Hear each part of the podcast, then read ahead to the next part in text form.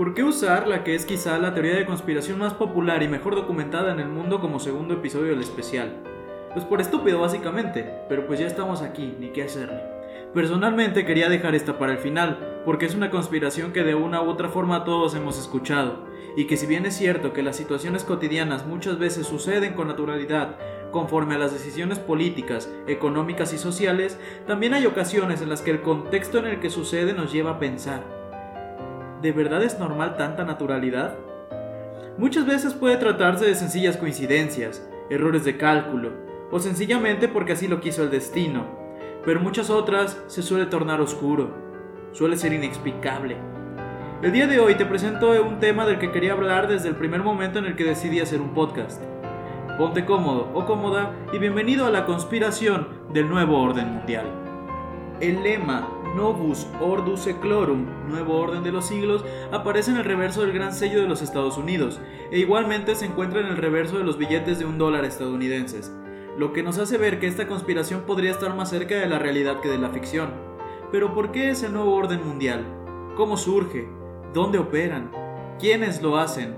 Bueno, pues la teoría de conspiración acerca del llamado Nuevo Orden Mundial afirma la existencia de un plan diseñado con el fin de instaurar un gobierno único, colectivista, burocrático y controlado por sectores elitistas y plutocráticos a nivel mundial. La expresión nuevo orden mundial se ha usado para referirse a un nuevo periodo de la historia, y se pretende de este modo que hay pruebas de los cambios drásticos en las ideologías políticas y en el equilibrio de los poderes. El primer uso de esta expresión aparece en el documento de los 14 puntos del presidente de los Estados Unidos, Woodrow Wilson, que hace una llamada, después de la Primera Guerra Mundial, para la creación de la Sociedad de las Naciones, antecesora de la Organización de las Naciones Unidas. Esta frase se usó con cierta reserva al final de la Segunda Guerra Mundial, cuando se describían los planes para la creación de las Naciones Unidas y los acuerdos de Bretton Woods, debido a la asociación negativa durante el fracaso de la Sociedad de las Naciones. El uso más amplio y reciente de esta expresión se origina sobre todo en el final de la Guerra Fría. Los presidentes Mikhail Gorbachev y George H.W. Bush usaron el término para tratar de definir la naturaleza de la posguerra fría y el espíritu de cooperación que se buscaba materializar entre las grandes potencias mundiales. Pero entonces, ¿qué hay de conspiración? Bueno, pues en este caso viajemos al año 1972, a la creación de los Illuminati, cuando estos estuvieron aparentemente involucrados en una conspiración que buscaba reemplazar las monarquías absolutas y la preponderancia de la Iglesia por el gobierno de la razón, que era el objetivo general de la ideología liberal, revolucionaria e igualitaria dominante entre la intelectualidad de la época. Después del complot que se descubrió, el grupo fue prohibido por el gobierno bávaro en el año de 1784 y aparentemente disuelto al año siguiente. Sin embargo, los documentos relacionados con la conspiración se publicaron y se alertó hacia la nobleza y el clero de Europa, lo que le dio a la conspiración una gran publicidad y llevó a algunos pensadores a sugerir que todavía existían y que su objetivo era derrocar a los gobiernos europeos. Por ejemplo, Edmund Burke en el año de 1790 le da alguna credibilidad, aunque sin mencionar específicamente cuál sería el grupo responsable, y Seth Payson afirma en el año de 1802 que los Illuminati todavía existían. Por consiguiente, algunos autores, por ejemplo Austin Powell y John Robinson, Llegaron incluso a sugerir que los Illuminati estaban detrás de la Revolución Francesa, sugerencia que Jean-Joseph Mounier rechaza en su libro de 1801, On the Influence Attributed to Philosophers, Freemasons, and the Illuminati of the Revolution of France, sobre la influencia atribuida a los filósofos, francmasones e Illuminati respecto a la Revolución Francesa, libro que aún no ha sido traducido al español. Posteriormente, en 1903, el Servicio Secreto Ruso de la época publicó el famoso panfleto los protocolos de los sabios de Sion como una obra de propaganda antirrevolucionaria que incorporó casi textualmente a los argumentos encontrados en el diálogo en el infierno entre Maquiavelo y Montesquieu. Un ataque en 1864 del legitimista militante Maurice Joly contra Napoleón III. Estos protocolos sostenían la existencia de una sociedad secreta, que si se remueven las capas sucesivas que la cubren o ocultan a las causas de los diversos problemas que afectan al mundo, se encuentra este grupo central que los promueve y organiza con el fin, primero, de destruir a los gobiernos y órdenes sociales establecidos, y con un último fin de lograr el dominio mundial. Este contubernio central es un grupo de judíos, que según se afirma controla tanto los sectores financieros como diferentes fuerzas sociales, que a su vez son los que desde este punto de vista provocan desorden y conflicto social. Los masones, para los que habrá un episodio completo, los comunistas y los anarquistas, entre otros. A partir de agosto de 1921, Hitler comenzó a incorporarlos en sus discursos y se convirtieron en una lectura obligatoria en las aulas alemanas, después de que los nacionalistas llegaron al poder. En el apogeo de la Segunda Guerra Mundial, Joseph Goebbels, ministro de propaganda nazi, proclamó, los protocolos de los sionistas son tan actuales como hoy como cuando lo fueron el primer día en el que fueron publicados. En palabras de Norman Cohn, esto sirvió a los nazis como autorización del genocidio. Posteriormente y a partir de la década del 70, Gary Allen sostiene que el término Nuevo Orden Mundial es utilizado por una élite internacional secreta dedicada a la destrucción de todos los gobiernos independientes. Con este autor, el mayor peligro deja de ser la conspiración criptocomunista y se transforma en la élite globalista que algunos identifican con el atlantismo del grupo Bilderberg. Muchos de los mismos personajes como Rockefeller todavía ocupan un papel central, pero ya no como criptocomunistas, sino como parte de un, grupo plutocrático y elitista, grupo que controlaría tanto los gobiernos y sus instituciones, especialmente a las policías secretas como organismos internacionales. Un papel importante en la generalización de esta percepción fue desempeñado por la trilogía satírica de Illuminatus de Robert Andon Wilson, que a pesar de ser una parodia de la paranoia de los sectores norteamericanos acerca de las conspiraciones secretas y de que el propio autor había dicho en más de una ocasión que no pretende que sea tomada en serio, llegó a tener influencia, probablemente debido a que Wilson busca crear en el lector una fuente, una fuente que dé a fuerte dudas acerca de lo que es real y de lo que no lo es, elaborando curiosas teorías a partir de una mezcla de hechos históricos con hechos fantásticos, citando autores imaginarios pero creíbles, con autores reales ya tanto oscuros como conocidos, pero a veces sutilmente fuera de contexto. Por ejemplo, citas de Isaac Newton acerca de la alquimia y de la Orden de la Rosa Cruz, que necesitan cuidadosamente ser examinadas para determinar si son correctas y relevantes. Esta popularidad de la teoría se acrecentó cuando en 1990, poco después de la caída del muro de Berlín, el entonces presidente de los Estados Unidos, George H. W. Bush, hizo varias referencias al nuevo orden mundial. A pesar de que estas referencias fueron percibidas a nivel internacional como para establecer, en el contexto político de la fecha, los objetivos de la diplomacia de ese país a la llamada propuesta de la Pax Americana, muchos la entendieron como una validación de la teoría de conspiración del New World Order. Pero bueno, vemos la historia, o un fragmento de ella, y sigue pareciendo una simple teoría que vuela de boca en boca y sin fundamento. Entonces, ¿por qué carajos es tan pinches popular? Bueno, comencemos con algunas de las especulaciones sobre los principales dirigentes de este tan conocido nuevo orden mundial. Para muchos, los conspiradores son simplemente ellos, un grupo amorfo que incluye a todos y todo individuo u organismo percibido como poderoso. Así, los participantes en la conspiración podrían incluir, aparte de los ya mencionados capitalistas, comunistas, judíos, illuminati, nobleza, banqueros, magnates, y plutócratas, grupos tales como los masones, infiltrados de la Iglesia Católica, políticos, gobiernos, la Cosa Nostra, Fuerzas Armadas, entre otros, lo que se extendería incluso a los medios de comunicación, la Casa Blanca, los ecologistas, las Naciones Unidas e incluso, de comprobarse su existencia, los extraterrestres. Se afirma también que muchas de las familias pertenecientes son bastante prominentes, como por ejemplo los Rockefeller, los Morgan, los Rothschild, los Kissinger, los DuPont, lo mismo que algunos monarcas europeos, podrían ser importantes miembros, ya que mantienen relaciones entre sí como figuras de alto poder. Organizaciones internacionales tales como los bancos centrales, o el Banco Mundial, o el Fondo Monetario Internacional, la Unión Europea y la OTAN son mencionadas como componentes esenciales del nuevo orden mundial. Por ejemplo, Émile Florence, ministro de Asuntos Exteriores de Francia de 1886 a 1888, denunció en un libro las premisas de la creación de la Sociedad de Naciones, antecesora de las Naciones Unidas, señalando las influencias masónicas para crear un gobierno mundial. Gary H.K. considera que los masones son la fuerza que se halla detrás del plan de un gobierno mundial único, el nuevo orden mundial. Igualmente, los presidentes y primeros ministros de naciones son incluidos en esta conspiración, y sin argumentos más claros también los socialistas o marxistas. Por ejemplo, William F. Jasper, miembro de la John Birch Society, denunció la supuesta pertenencia socialista o marxista de todos los secretarios generales de las Naciones Unidas, membresía que se toma con la participación de una futura dictadura mundial, una teoría parecida a las de John Coleman. Consecuentemente, los partidarios de esta teoría sugieren que ellos pueden afirmar hasta cierto punto quién forma parte de este grupo, pero nadie puede determinar quién no es parte de la nueva orden mundial. Igualmente confusas o extensas son las especulaciones acerca de quiénes serían los dirigentes de la supuesta conspiración.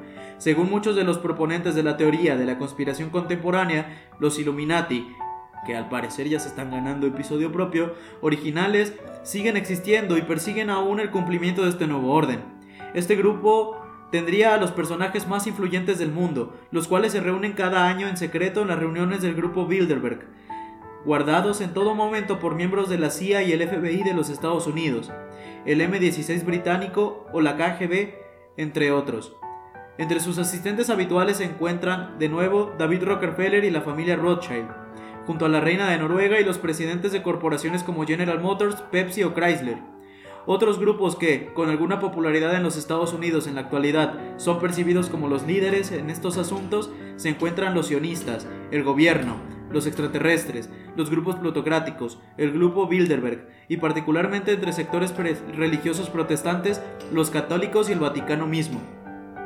Esta última sugerencia ganó una renovada popularidad entre esos sectores, cuando el conocido telepredicador protestante Pat Robertson afirmó en su difundido libro New World Order de 1991 que tanto Wall Street como el Sistema de Reserva Federal, el Council of Foreign Relations, el Grupo Bilderberg y la Comisión Trilateral organizan la conspiración en fin de ayudar al surgimiento del anticristo. Ok, ahora, ¿y cuáles son sus planes específicos? Bueno, en esta área, más allá del aparente deseo de dominación mundial, parece haber algún más confusión. Las conferencias y las sugerencias van desde la implantación del reino del anticristo, la cosecha de energía de los seres humanos, etc., hasta la mera ambición sin límites y el hecho de mantener a la gran mayoría sometidos y trabajando en provecho de los conspiradores, por ejemplo, en la película de Zeitgeist. Sin embargo, cualquiera que sea este objetivo final, sería impredecible primero suponer e imponer un gobierno mundial. Así, el llamado proceso de globalización iniciado a comienzos del siglo XX en todo el planeta sería una de las múltiples facetas del establecimiento progresivo de este nuevo orden. Y para lograr este nuevo orden, los conspiradores buscan mantener al resto tanto en la ignorancia de la conspiración como dividida entre ellos. Para ello fomentan dimensiones y conflictos, yendo tan lejos como a implementar actos terroristas a fin de culpar inocentes, creando así por un lado esta división entre las víctimas de la conspiración y por el otro una situación que facilita la implementación de meras medidas coercitivas y dictatoriales, como lo veremos más adelante en el episodio de la conspiración del 11 de septiembre. En adición a los conspiradores, estos dispondrían y utilizarían una serie de programas, actividades y armas secretas, cuyo uso se extendería desde el traspaso secreto de armas convencionales o avanzadas a regímenes y organizaciones que son públicamente presentados como adversarios enemigos de los Estados Unidos, pasando por formas secretas de vigilancia sobre la totalidad de la población, el control mental de la misma y el uso de los controlados individuos bajo la influencia de tales técnicas, la investigación y el desarrollo de armas que controlarían el clima, algunas de las cuales podrían ser de origen extraterrestre y la diseminación de enfermedades tales como el SIDA, la creación de drogas, o una enfermedad que de forma más reciente azota el actual humanidad. Actualmente el COVID-19 también se dice que fue parte del nuevo orden mundial. Y hablando de esto, existe la teoría que dice que se está utilizando la pandemia para crear un gobierno mundial con el poder enfocado en un grupo de multimillonarios. En marzo de 2020, el proyecto del nuevo orden mundial de las Naciones Unidas anunció su campaña anual del Día Internacional de la Felicidad, junto con un llamado a la solidaridad y la unión para combatir el COVID-19. El tema de la campaña, según esta organización, decía lo siguiente, y cito, hacemos un llamado a las 7.800 millones de personas en el mundo, a las 216 naciones y a los territorios del planeta, para que se unan de manera solidaria y firme en la lucha contra el coronavirus COVID-19. Aunque los objetivos de la sustentabilidad del UNNWO, como son sus siglas en inglés, es abordar la pobreza, el hambre, la contaminación del agua y más, parecen admirables, caen en la manipulación del gobierno mundial como la censura de los medios, la vigilancia masiva de los ciudadanos y el control total de la atención médica, como se puede explicar más detalle en esta teoría. Un claro ejemplo de los peligros de las iniciativas es la agenda de inmunización de la Organización Mundial de la Salud para 2030, cuyo objetivo es vacunar a todas las personas del mundo. La conspiración dice que Bill Gates, fundador de la Fundación Bill y Melinda Gates, es un gran financiador de la OMS y tiene la intención de vacunar a la población mundial para enfrentar el COVID, así como rastrear y monitorear las personas a través de la vigilancia digital. la Fundación Rockefeller también apoyaría el seguimiento masivo de las personas bajo la excusa de detener la pandemia. Pero entonces, ¿Es posible que un gigantesco sistema global de vigilancia creado por el COVID-19 sea desmantelado una vez que desaparezca la pandemia? ¿O solo se transformará en métodos de vigilancia presentados como mecanismos para proteger la salud? No lo sabemos. Los defensores de la teoría creen que encontrar sus signos dispersos por toda clase de lugares y marcas, por ejemplo en logos de la industria musical, de corporaciones y organizaciones mundiales, en los murales del Aeropuerto Internacional de Denver, pentagramas en los planos de la ciudad de Washington y los signos de la francmasonería en sus edificios, el símbolo de los primeros Illuminati en el sello de los Estados Unidos con las palabras Novus Ordo Seclorum, impreso en los billetes de un dólar desde 1935 por el secretario del Tesoro de los Estados Unidos, y en el logotipo del Information Awareness Office, que fue creado por el Defense Advances Research Project Agency, que también lo tiene. Según Jensen y Hitch, la teoría del NOM se caracteriza por poseer una visión casi apocalíptica del mundo, que conceptualiza los problemas y tentativas de solución de los términos de un mal y un bien absolutos, fuerzas que van ineludiblemente a la confrontación final en la que a menudo, pero no siempre, las acciones de los creyentes tendrían un papel decisivo. Según Barkun, los proponentes de la visión cometen dos errores, la falacia furtiva y la fusión paranoica, que consiste en la absorción de temores de cualquier fuente, Ambos errores se combinan en la visión de un mundo en el cual todos los problemas son producto de conspiraciones, en lugar de fuerzas sociales, políticas y económicas que debaten y se confrontan abiertamente, y que en ocasiones llegan a acuerdos. William Domhoff, profesor de psicología y sociología, escribe en There Are No Conspirations que, y cito, hay varios aspectos de la visión general de las conspiraciones que no coinciden con lo que sabemos de las estructuras de poder. Primero, asume que un grupo reducido de individuos altamente educados y ricos desarrollan, de alguna manera, un deseo psicológico por el poder que los llevaría a hacer cosas que no corresponden con el papel que parecen tener. Por ejemplo, que capitalistas muy ricos ya no estarían interesados en hacer ganancias, sino dedicados a crear un gobierno mundial o que los gobernantes elegidos estarían tratando de suspender la constitución a fin de asumir poderes dictatoriales. Este tipo de afirmaciones se han venido haciendo desde muchas décadas atrás y según se asegura siempre, esta vez sí se están implementando, pero nunca llegan a hacerse, dado que estas afirmaciones han resultado ser erróneas docenas de veces. Tiene más sentido asumir que los líderes actúan por motivos comunes, tales como hacer ganancias y objetivos institucionalizados para los políticos, por supuesto, ellos desean tener ganancias tan grandes como sea posible y ser elegidos por mayorías muy grandes, y esto los puede llevar a hacer cosas que son desagradables, pero nada que tenga que ver con crear un gobierno mundial único o suspender las constituciones políticas de, a nivel mundial. Otros escépticos también argumentan que la teoría de la conspiración lleva a la población a la desesperanza, al cinismo y modos de pensar confusos. Berlet, entre otros, argumentan que tales teorías favorecen movimientos populistas de derecha, los cuales desvían la atención de los verdaderos crímenes de Estado y sus causas institucionales. Movimientos populistas de derecha pueden causar grave daño a una sociedad, porque ellos a menudo popularizan la xenofobia, el autoritarismo, la demonización o la culpabilización de las víctimas y el conspiracionismo. Estos pueden atraer a los políticos moderados a adoptar estas ideas a fin de atraer a los votantes, legitimando actos de discriminación o incluso violencia, y abriendo la puerta para que grupos derechistas revolucionarios, tales como el fascismo, puedan reclutar desde movimientos populistas a reformistas. Temores similares han sido expresados por los investigadores asociados con el FBI. Estos autores sugieren gran cuidado al momento de aplicar las leyes en relación a estos grupos, en la medida de los miembros podrían percibir como altamente opresivas o agresivas acciones por parte de los representantes de la ley que otros ciudadanos consideran normales.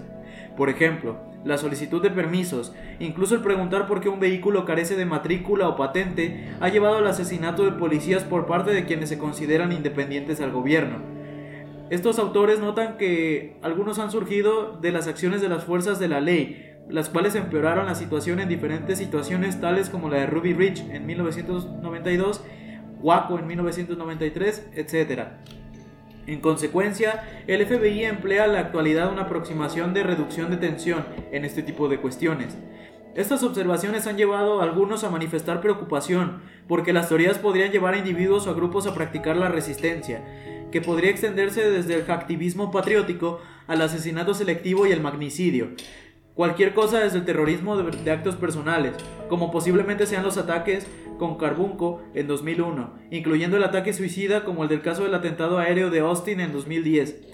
pasando por el semi-organizado, organizado por grupos reducidos y aislados, como en el caso de Timothy McVeigh, la conspiración terrorista de los supremacistas blancos en 2002 y la conspiración del gas venenoso en 2003, a las organizadas por las organizaciones extremistas propiamente tales, en lo que algunos temen se transformen en organizaciones de grupos paramilitares en Estados Unidos.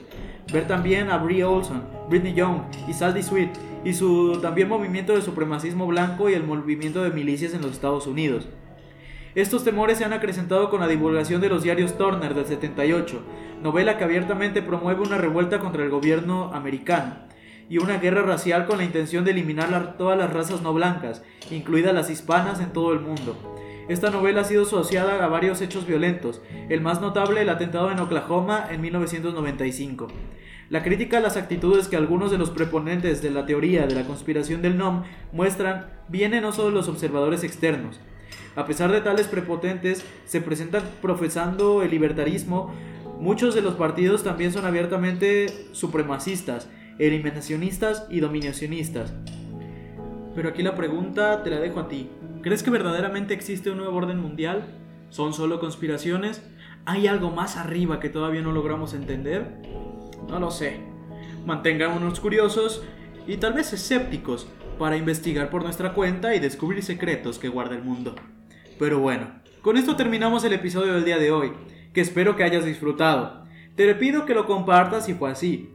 No olvides seguir nuestras redes sociales, en Instagram y Facebook como te lo cuento el podcast. En esta última suelo subir material extra referente al caso. Yo soy Uri Sumaya y te doy las gracias por escucharme. Te veo la semana que viene con la conspiración de los Illuminati. Aquí en Te lo cuento, el podcast.